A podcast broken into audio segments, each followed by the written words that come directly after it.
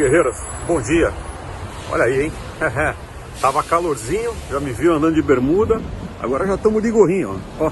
Esfriou aqui na Coreia, ou seja, tá um frio dos infernos. Não sei se inferno é quente ou frio, mas tá um frio dos infernos. E tiozão que já é velhinho, congela mais rápido. Velho congela rápido, viu? Informação para os mais jovens. Já que tiozão está de gorrinho aqui gravando o vídeo passando um frio lascado, vamos compartilhar esse vídeo então, dividir, dar o seu like, seu dislike, assistir, falar mal, falar bem. Porém, lembrando que os vídeos aqui se tratam de opinião do tiozão. Portanto, como o tiozão é velho, pode falar o que quer nessa altura do campeonato, que já não vai dar mais nada para ele mesmo, a não ser um pouco de dor de cabeça.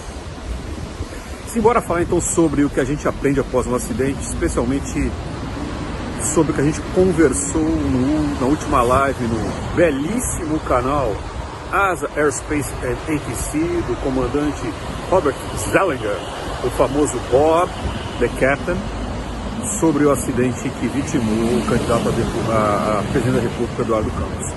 O PR Alpha, Fox Alpha, o famoso AFA, que caiu na base aérea de Santos, fazendo um procedimento e na remetida desse procedimento é, se desorientou e acabou caindo na curva. Que dá para a gente tirar de lição após um lamentável fato como esse? Porque todo acidente é lamentável, perdas de vidas são lamentáveis, perdas especialmente desnecessárias. A primeira delas é que pressão coloca um risco danado em tudo, ou seja, a pressão tanto do seu patrão, e eu vou trocar a palavra patrão novamente por proprietário ou explorador do avião que você está pilotando. Quem tem patrão é escravo e o senhor não é escravo, comandante. O senhor é piloto prestando serviço para aquele proprietário ou explorador durante aquele momento, zelando principalmente pela segurança e integridade de quem o senhor transporta. Os senhores pilotos transportam. Melhor dessa forma, né? Então a pressão colocada pelo proprietário explorador, ou tanto a pressão autoimposta, ou seja, aquela sua obrigação de posar. Tem uma reunião importante, um negócio importante para ser é, efetivado, ou você quer agradar eventualmente o proprietário do avião, ou você tem interesse em posar para resolver logo o seu problema e ir embora para casa. Ou seja, essa pressão é uma pressão autoimposta. Ela implica em risco operacional latente. A gente tem na, na comercial aqui uma síndrome chamada de go home tights. Né? Quando você coloca o prefixo tight em inglês, é síndrome tight, então é, é, denota a, a importância do, do, da síndrome, né? Ou seja, é aquilo, neguinho quando está voltando para casa, ele correr mais risco simplesmente pelo fato de estar voltando para casa. Pois é, mesma coisa na aviação executiva ou na geral. Às vezes você coloca em você essa pressão e essa pressão aumenta o seu risco operacional. Segundo componente, fadiga, ou seja, voar cansado, fadigado, voar além do seu limite, da sua capacidade física humana, é colocar risco e risco muito grande no que está fazendo. Ou seja, aguardar seu patrão, ou seu proprietário, ou seu passageiro por 16 horas sentado dentro do avião, comendo uma coxinha, tomando um café, sem dormir e depois sair para fazer uma etapa longa, uma operação complicada, vai ter chance de deixar os chifrinhos colados em algum canto.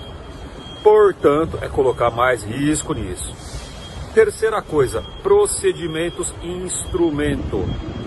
Todo procedimento instrumento é desenhado dando uma área de segurança, tanto vertical ou lateral. Quando os senhores optam por fazer um procedimento no guardanapo, desenhado por um GPS, por alguém que foi lá porque é um expert na área e é o pica, é o cara que sabe desenhar procedimento para aquele lugar e ele pega um papel, desenha, marca os pontos do GPS, umas coordenadas, umas altitudes e o senhor que é um babaca sai e segue esta porcaria. Depois rebenta a cara no meio do morro e não sabe por que arrebentou. Pois é. Sabe por quê? Porque não pus cumprir o procedimento instrumento que era para ser feito. Só isso. É, é, gente, é muito simples. O infeliz vai lá, desenha o procedimento, avião laboratório vem, testa o procedimento, verifica os gabaritos e coloca os mínimos para operar aquele lugar. Qualquer coisa, mínimo já mínimo, não é mínimo, ó, mínimo, ó a mãozinha do tio aqui, mínimo. Mínimo é mínimo, não é para baixar dele. O procedimento é desenhado para ser cumprido. Aí a gente falou na live no tal de é, GPS overlay, ou seja, você usar o GPS para andar por sobre aquele perfil desenhado, procedimento NDB ou VR. Vamos falar uma linguagem mais simples? Ou seja, você pegar o procedimento que foi desenhado para um auxílio de navegação aérea mais antigo e efetuar sobre aquele perfil desenhado o, o perfil do avião conferido, efetuado pelo GPS, que é muito mais preciso. Você vai estar numa margem de segurança bastante grande. É o que se faz na comercial. Qualquer fora disso é complicado. A remetida instrumento, ela vem desenhada na carta e deve ser cumprida como tal. Ela garante segurança para o senhor não meter a cara no morro na remetida ou cair no meio da curva. Gente, é muito simples. É só fazer o que está escrito que provavelmente não vai acabar morrendo, que já vai ajudar bastante a continuar vivo por um bom e longo tempo. Se inventar moda não, é, é tranquilo. Ou seja, fez uma remetida de instrumento desenhada na carta, só seguir o perfil que está desenhado na carta e pronto, ponto final. No big problem. Ah, mas eu vou arremeter vou emendar para circular numa aproximação meio visual, meio instrumento, meio sei lá o que. Vai dar certo? Não, não vai dar certo não. Vai colocar outro risco animal na sua operação. E o nosso último comentário é a famosa operação visumento. O que é a operação visumento? Ela não é nem barro nem tijolo. Né? Ela não é nem visual nem instrumento. Você voa na regra do mais ou menos. Ou seja, você decola visual entre instrumento e se embora pouco pau que é aqui mesmo, né? O visumento. Isso mata, gente, e mata muito. Ó, tiozão tá no busão de novo agora aqui, ó. Lembra do busão? Papo no busão. Nasceu. Então, operação visumento mata, derruba avião, mata gente, desorienta. Quantos acidentes já não viram na aviação em que o cara tá, decolou visual, guardou, ou seja, entrou instrumento, entrou no meio das nuvens para quem não entende, não, não entende a nossa, nosso jargão aviatório, e acabou se desorientando e caindo. Não foi um, nem dois, nem três, né? Lembra da noiva no helicóptero? Pois é, e também o tubão aí dá uma olhada. E se coloca na situação daquele piloto daqueles passageiros. Onde você vai parar se você for voar instrumento? Essas lições ficam então. Essas lições são a parte mais rica da investigação da prevenção do acidente. A gente evitar que isso aconteça com quem está vindo depois.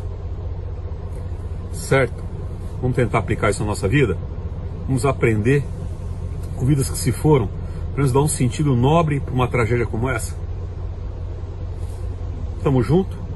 O vídeo é curto, vamos refletir sobre o vídeo, vamos compartilhar vamos comentar aqui embaixo, toim, toim, e vamos dar o like e se inscrever no canal. Um abraço, tiozão gelado aqui, hein?